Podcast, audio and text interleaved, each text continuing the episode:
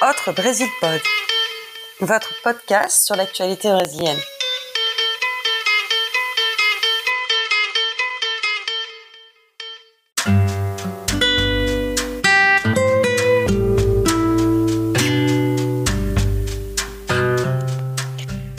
Bonjour et bienvenue à ce deuxième épisode d'Autre Brésil Pod. Aujourd'hui, on va vous parler de la reconquête de l'État par les militaires au Brésil. Je vous rappelle que cet épisode est une version éditée d'un webinaire sur cette thématique ayant eu lieu le 9 avril 2021. Ce webinaire est intervenu au moment de l'apparition de la fiche thématique intitulée Les militaires occupent l'État sur l'Observatoire de la démocratie brésilienne.org. Je vous conseille fortement de lire cette fiche après avoir écouté ces podcasts. Pour vous présenter cette fiche et les enjeux du pouvoir des militaires au Brésil, je vous laisse donc avec mes amis et co-administrateurs de l'association Autre Brésil, Luc Aldon, Glauber Cesarino et Fred Lira. Bonne écoute!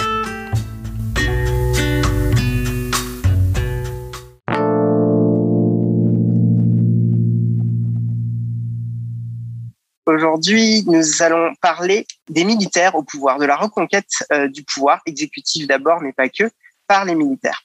Que font les militaires au pouvoir? Quels sont les portefeuilles qu'ils viennent reprendre? À la mi-mandat, ce sont dix ministres euh, brésiliens qui sont soit des militaires à leur retraite, sont, ou soit ont été formés euh, par l'académie militaire. Je rappelle par là que aussi, quand on parle des militaires, ici, on parle bien des forces armées.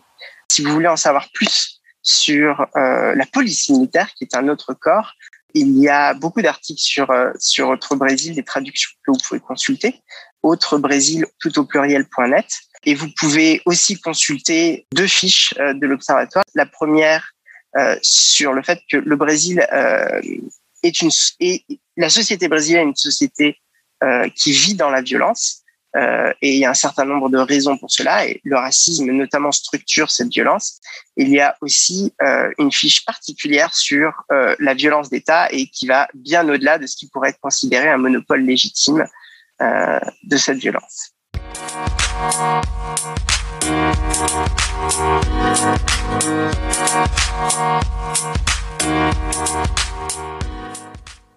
Bon, euh, bonsoir à toutes et à tous qui sont en train de nous regarder et qui éventuellement vont regarder cette vidéo après. Tout d'abord, avant de commencer, vraiment, euh, il faut dire que l'histoire républicaine brésilienne, elle est dans une grosse mesure l'histoire de l'influence de des forces armées au sein de la vie politique institutionnelle. Notre république naît d'un coup mené par des jeunes militaires appuyés par euh, des, des, maréchals et des de générales des forces armées et donc, du coup, l'histoire du XXe siècle notamment euh, était une histoire politique marquée par la, par la tutelle ou par la gestion active des militaires au sein de l'État brésilien. Depuis la fin de la dictature militaire euh, en 85, donc à la fin du, du, euh, siècle au Brésil, un nouvel équilibre institutionnel, en quelque sorte, semblait avoir pris le pouvoir de tutelle aux forces armées. Leur présence étant restreinte notamment aux affaires de défense, d'intelligence et des contrôles des frontières. Cet équilibre, par contre, a été vraiment basculé euh, avec l'investiture de Bolsonaro en ex-capitaine de l'armée des terres, à la présidence en 2019, et avec lui euh, la nomination euh, de beaucoup de militaires au sein de, de portefeuilles clés euh, du, de l'exécutif brésilien et en vice-président aussi général euh, de l'armée, quatre étoiles, un général de l'armée à la retraite comme, le disait euh, Eliane Broom, euh, il y, a, aussi une sorte de demande de la population brésilienne euh, avec un mythicisme de l'armée qui peut sauver ça. C'est aussi là-dessus que les militaires jouent, le, fétichisme de l'uniforme pour, remettre le pays dans un droit chemin. C'est là-dessus que Bolsonaro a beaucoup joué dans son élection. Oui, tout à fait, en utilisant aussi tout un discours anti-violence, qui en fait c'est un, discours notamment anti-population dite violente, les classes dangereuses, hein, la plupart du temps. On n'a pas vraiment fait un, processus de transition qui responsabilisait les forces armées brésiliennes euh, pour les crimes qu'elles ont commises, pour les corruptions euh, qu'elles se sont mêlées, les affaires de corruption auxquelles elles se sont mêlées. et ainsi de suite. Donc l'armée, notamment l'armée, parce que c'est la force de la force d'armée la plus importante au Brésil en, nombre et en budget et en capacité d'ancrage sur les territoires, euh, ont gardé cette image de euh, militaire, euh, technique, positiviste et ainsi de suite ces processus de, prise d'État, entre guillemets, d'occupation de l'État par les militaires, ne commence pas nécessairement strictement avec Bolsonaro, même si avec lui, on a un, processus beaucoup plus profond. les coups d'État de 2016 et la crise politique s'étant suivi ont vraiment euh, lancé, le, amorcé ce processus de militarisation constante de, de l'État brésilien, euh, avec, euh, avec notamment Michel, Michel Temer. On voit très bien que des postes qui auparavant étaient exclusivement civils depuis 85, notamment les postes des ministres de la Défense. Donc les forces armées étaient euh, dirigées par un civil depuis 85. Avec Temer, on voit qu'on passe en cap, en, cap symbolique, et du coup, va, les militaires vont avoir aussi ces portefeuilles-là. Quand Bolsonaro arrive euh, au, pouvoir, au pouvoir, vraiment avec son, général euh, 4, 4 étoiles, euh, on voit très bien qu'un processus plus profond va s'annoncer. Va à la fin 2020, par exemple, 10 des 23 ministres d'État étaient des formations militaires, étaient des militaires soit en activité, euh, soit à la retraite, soit mis à la retraite par la prise de poste. La nomination de, Walter, de Braganet comme ministre de la Casa Civil, ou en sorte de chef du gouvernement au Brésil en février 2020, vient définitivement militariser du coup l'ensemble des autres fonctions de l'exécutif et des principaux cabinets de la présidence. D'ailleurs, Glauber, quand tu disais avec son général 4 euh, étoiles, euh, on, fait bien référence au général euh, Mourão, qui beaucoup de gens en France se souviendront de, ce nom au moment où les premiers grands feux en Amazonie qui ont fait, qui, ont fait la, l'actualité en France parce qu'au même moment que le G7, euh, c'est le général Morand qui est envoyé pour euh, en pompier pour essayer de sauver l'image publique, euh, même internationale, d'un Bolsonaro qui, part en vrille.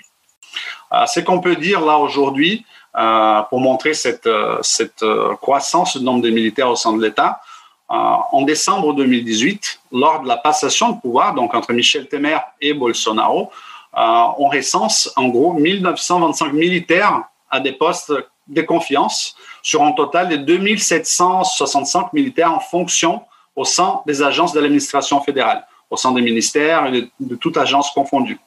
En mars 2019, donc trois mois à peine après la passation, deux mois, un peu moins de trois mois après l'investiture de Bolsonaro, ils sont déjà 3515 au sein des mêmes agences de l'Union, soit en augmentation d'un tiers à peu près. Euh, et là, et ces processus, c'était que le début. Entre mars 2019 et mars 2020, donc dans une période d'un an, entre la première et deuxième année de, gouvernement de Bolsonaro, le nombre va augmenter des 75%, des trois quarts, va exploser.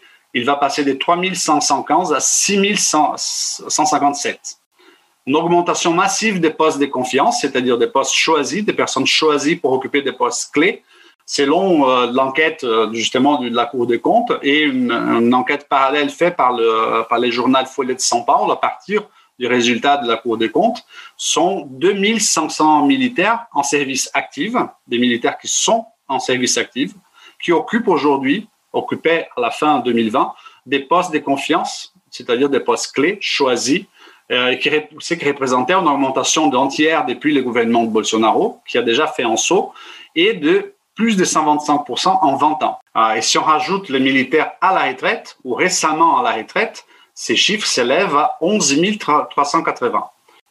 Donc euh, c'est vraiment quelque chose euh, qui dépasse tout ce qu'on avait vécu au Brésil en matière de euh, placement des militaires au sein de la gestion de l'État même la dictature militaire n'a pas arrivé à ces chiffres-là en proportion.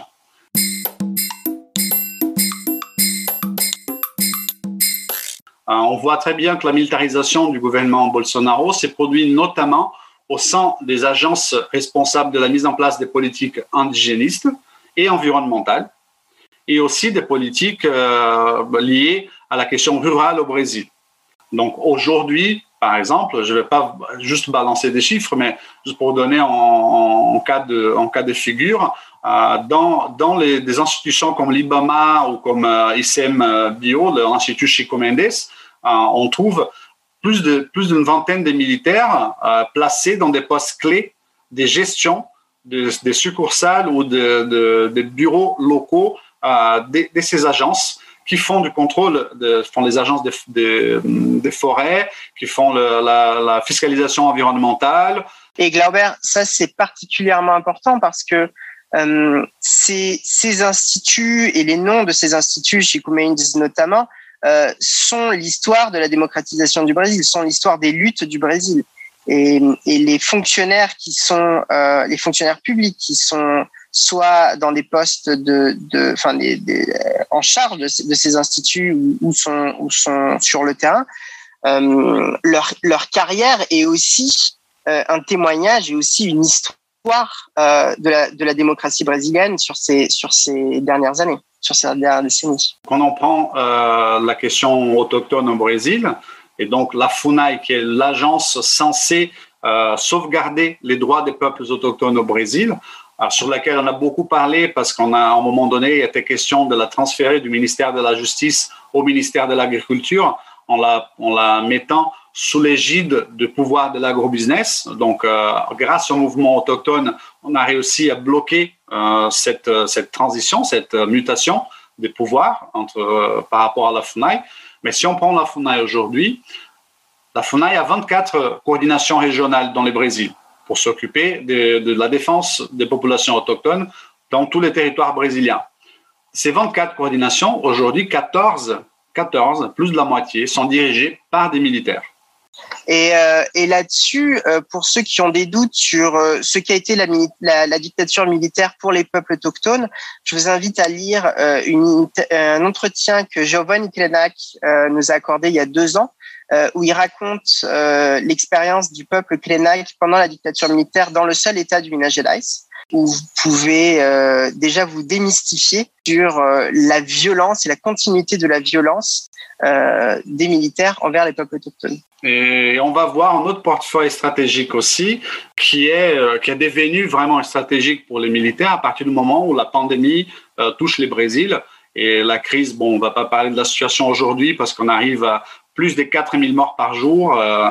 On va arriver avant juillet avec plus de, de d'un demi-million des morts officielles de la Covid au Brésil. Donc, on va pas vraiment entrer là, là-dedans.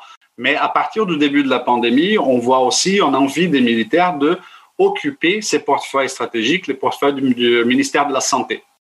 Cela va s'initier avec euh, la nomination de Pazuello, général Pazuello, euh, en avril 2020 comme numéro 2 du ministère de la Santé sous l'administration de l'ancien ministre Nelson Peck, qui abandonne les postes euh, assez vite, qui a quitté les ministères assez vite, devenant euh, du coup euh, le deuxième ministre à être évancé de son poste, de sa fonction, dans les premiers mois de la pandémie.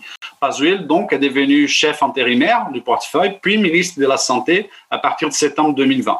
Avec son arrivée, du coup, au ministère de la Santé, on voit clairement un processus de remplacement des fonctionnaires des carrières qui ont une longue carrière dans la construction de la santé publique au Brésil.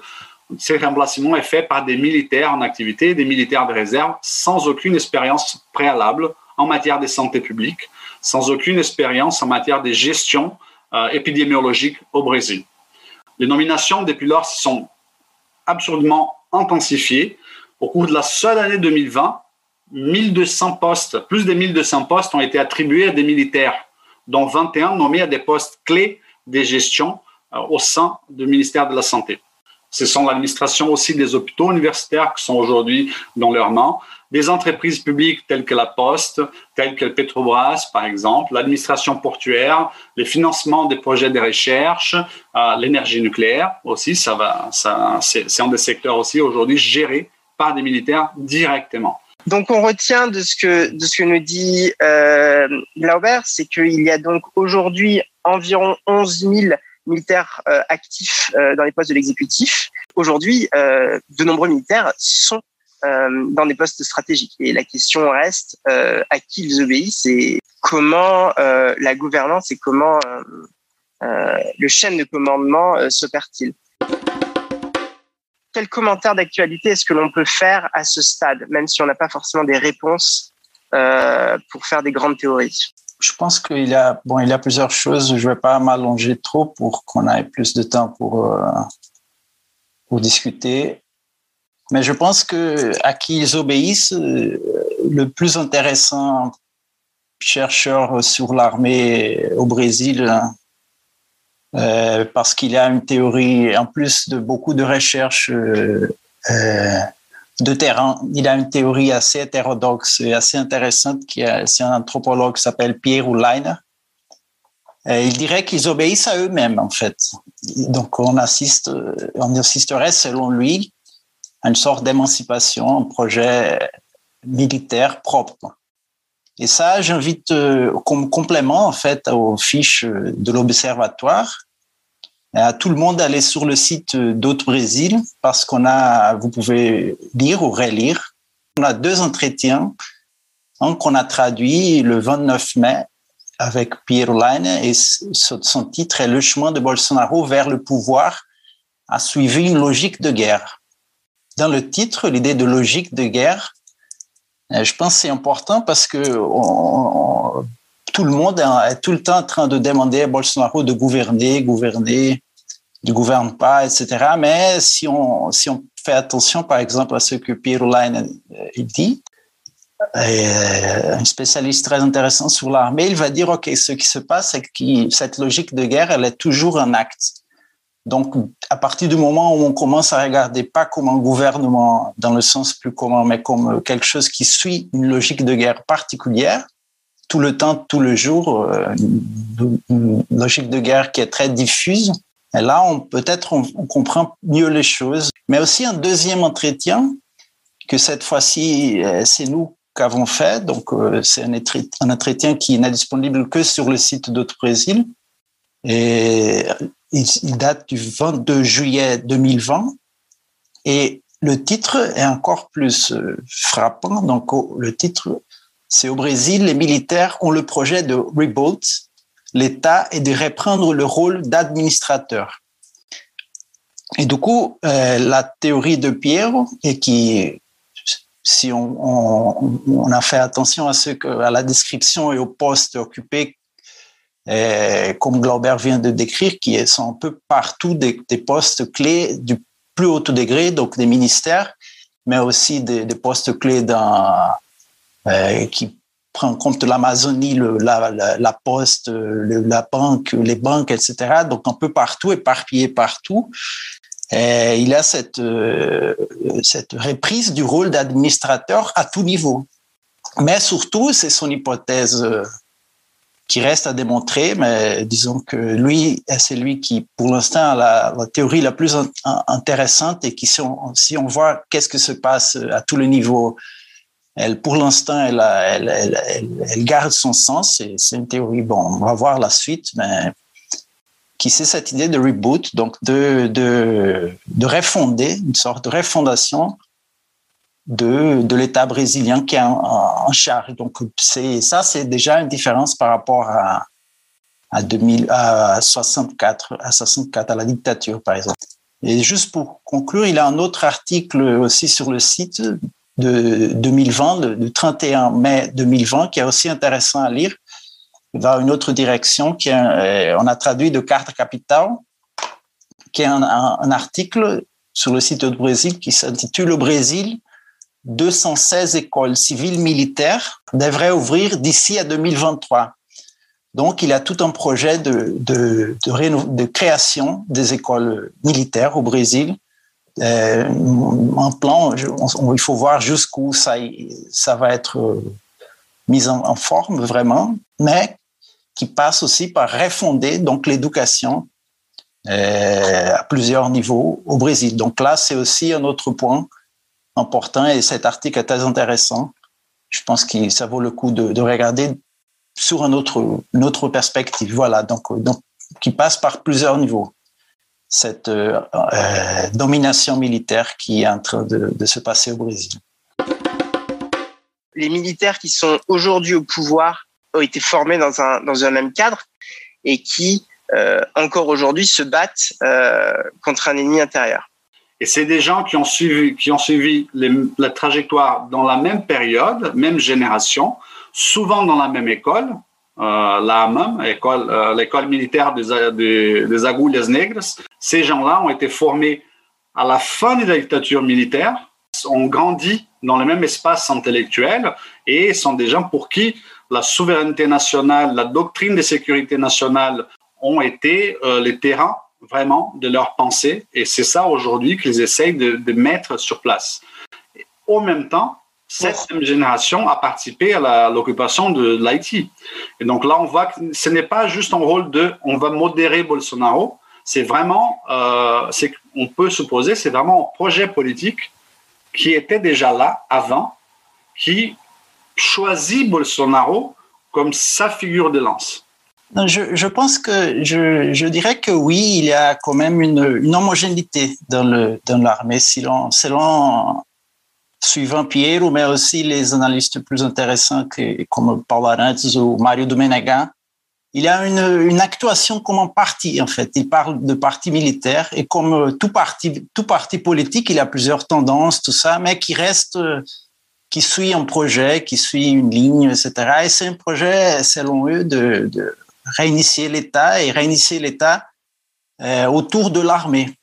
N'oublions pas qu'il est les plus importants théoriciens de l'État, comme euh, depuis Hobbes, jusqu'à Carl Schmitt, c'est toujours les gens de droite qui pensent mieux l'État, d'extrême droite, comme Carl Schmitt. Il, pour eux, le centre, c'est de, l'État, de l'origine de l'État, c'est quand même euh, moderne, c'est quand même l'armée, l'armée et ses fonctionnaires, surtout l'appareil juridique.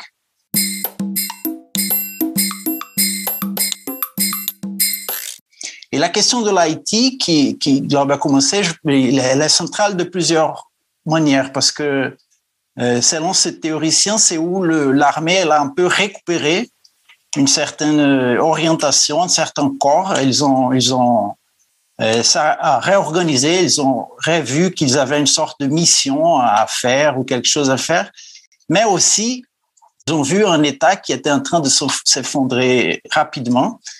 Et du coup, c'était aussi, euh, selon ces théoriciens-là qui, qui je parlais, les trois Piero, Paul et Mariud, c'était c'est ce qui se passe, c'est aussi une manière de, ne pas laisser, même si ça marche pas trop, de ne pas laisser le Brésil devenir une sorte d'Haïti. Ils ont vu là-bas un chaos social d'une ampleur euh, inimaginable et ils ont vu, OK, ça peut arriver là-bas tout d'un coup, d'un coup à l'autre, d'un moment à l'autre. Donc, euh, ça passe par plusieurs endroit. Mais je pense qu'il faut garder cette idée fondamentale que il y a un, projet et, l'armée, les forces armées, elles actuent comme, comme sorte, selon eux, comme une sorte de parti. Comme tout parti, il y a plusieurs tendances, il y a des plusieurs, il y a des figures de, de lance, d'autres, etc. Mais qui essayent tout de même de, de, de garder une certaine homogénéité et de, et de, et de garder sa centralité dans la situation actuelle le parti militaire au Brésil, dans les, articles, on l'a aussi traduit par le parti des uniformes. Pour juste si vous naviguez sur le site, vous verrez ces deux expressions qui décrivent la même chose et qui sont euh, euh, aussi le choix de titres de livres ou d'articles de, des différents chercheurs ou, chercheuses qui ont été euh, interviewés ou traduits. L'IT a été vraiment une expérience majeure dans la formation des cadres de gestion. Tu vois, parce que les militaires brésiliens qui étaient, euh, les militaires qui ont, occupé euh, la mission occupaient beaucoup les, questions logistiques, les rapports internationaux, faisaient des discussions entre chefs d'État de comment participer à l'ONU, comment on va régler la situation de l'Haïti. Ça donnait un certain goût de la politique vraiment euh, aux, militaires. Euh, donc cette expérience, elle est, formatrice, elle est majeure et ça a duré 13 ans quand même. Donc on a vu passer plusieurs commandants de l'armée brésilienne à la tête de l'Haïti de l'époque. Vraiment, c'était eux qui fonctionnaient en tant que gouvernement, en, entre guillemets, euh, dans l'Haïti. Et certains de ces militaires sont venus euh, occuper des postes de ministres d'État euh, au Brésil. L'hypothèse majeure aujourd'hui, c'est que c'était plutôt une relation de, symbiose qu'on voit entre les militaires en tant que parti et Bolsonaro en tant que figure d'époux, figure de lance de ces partis militaires. Euh, c'est pas une imbrication totale et parfaite. On a des tensions, la démission de, l'état-major pourrait être les résultats de ces tensions, en rappelant que ça fait un an qu'il y a des tensions et des accrochages de temps en temps entre militaires euh, en tant que parti, en tant que groupe euh, solidifié, entre guillemets, et euh, Bolsonaro.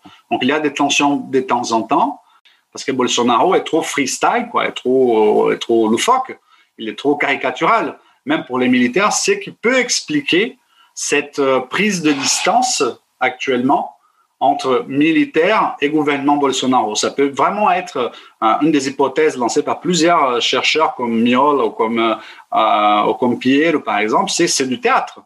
La question, c'est la crise s'approfondant au Brésil, euh, et c'est ça que je pense qu'on est en train de voir avec cette distance des militaires, c'est est-ce que les militaires ont si besoin de Bolsonaro ou est-ce que c'est profitable pour eux de rester avec cette, cette figure caricaturale euh, comme représentant les intérêts du parti militaire ou des intérêts de, des corporations militarisées au Brésil?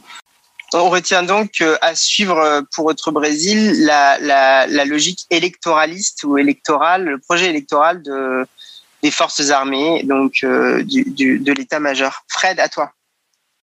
Non, c'est juste que c'est, la situation est tellement catastrophique qu'un personnage comme Santos, Santos apparaît comme, euh, comme quelque chose, comme une sorte d'intelligence militaire. Et en fait, d'intelligence militaire, on sait bien que c'est comme dans un chien qui vole. Ça n'existe pas, en fait. La question de la mémoire est quelque chose de central parce qu'elle aussi, elle a une des raisons. Et par exemple, le vice-président, il a, il, a, il a sorti une tribune euh, dimanche dans un des principaux journaux, une sorte de Figaro brésilien, le Estadão, où il renforce encore une fois qu'ils peuvent accepter d'autres présidents, mais pas le retour du PT.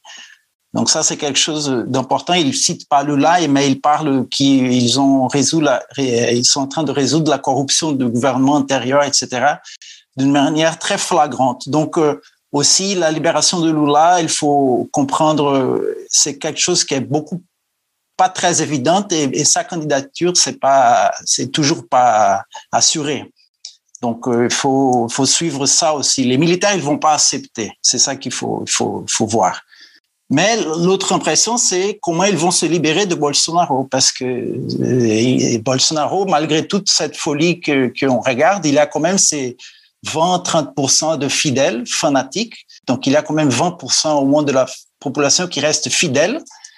Et parmi eux, le, corps le plus qui fait de plus peur et qui est un des plus fidèles, c'est une bonne partie de ces polices militaires et peut-être aussi de, de, des soldats de l'armée, mais ça, on sait pas, on sait moins. Mais c'est clair que la police, surtout la police militaire, elles sont très fidèles au projet bolsonariste. Disons que le pire n'a pas encore commencé et comme le, les data que Glauber a dit, il n'est pas improbable qu'on va avoir euh, un million de morts euh, très bientôt, peut-être beaucoup plus que ça, en plus de tout le reste qu'on vient d'énumérer. Euh, je prends ma respiration. Merci Fred, euh, merci Glauber. En guise de conclusion, il faut donc retenir une augmentation euh, sans précédent du nombre de militaires actifs euh, au sein du pouvoir exécutif. le chiffre que l'on a donné, c'est 11 380 à la fin de la, à la fin de 2020. Ce qui est beaucoup remarqué, c'est le fait que 16 entreprises publiques nationales, dont la Petrobras, sont commandées par des militaires.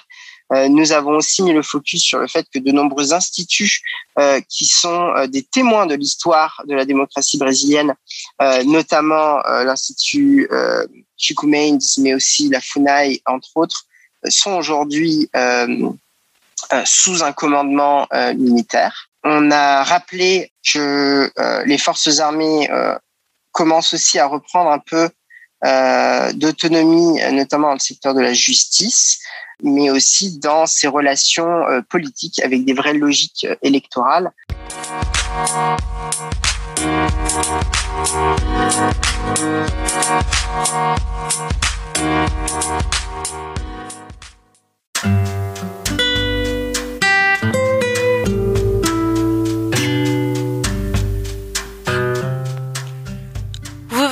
D'écouter le deuxième épisode d'Autre Brésil Pod. J'espère que ça vous a plu et que vous n'êtes pas trop déprimé par ce que vous venez d'entendre. Si vous souhaitez regarder une version plus longue de cette intervention, Je vous donne rendez-vous sur notre chaîne YouTube ou bien sur notre page Facebook. Pour approfondir votre compréhension des enjeux évoqués dans les cadres de ces webinaires, vous trouverez tous les articles cités dans la description de l'épisode. Bonne lecture, à bientôt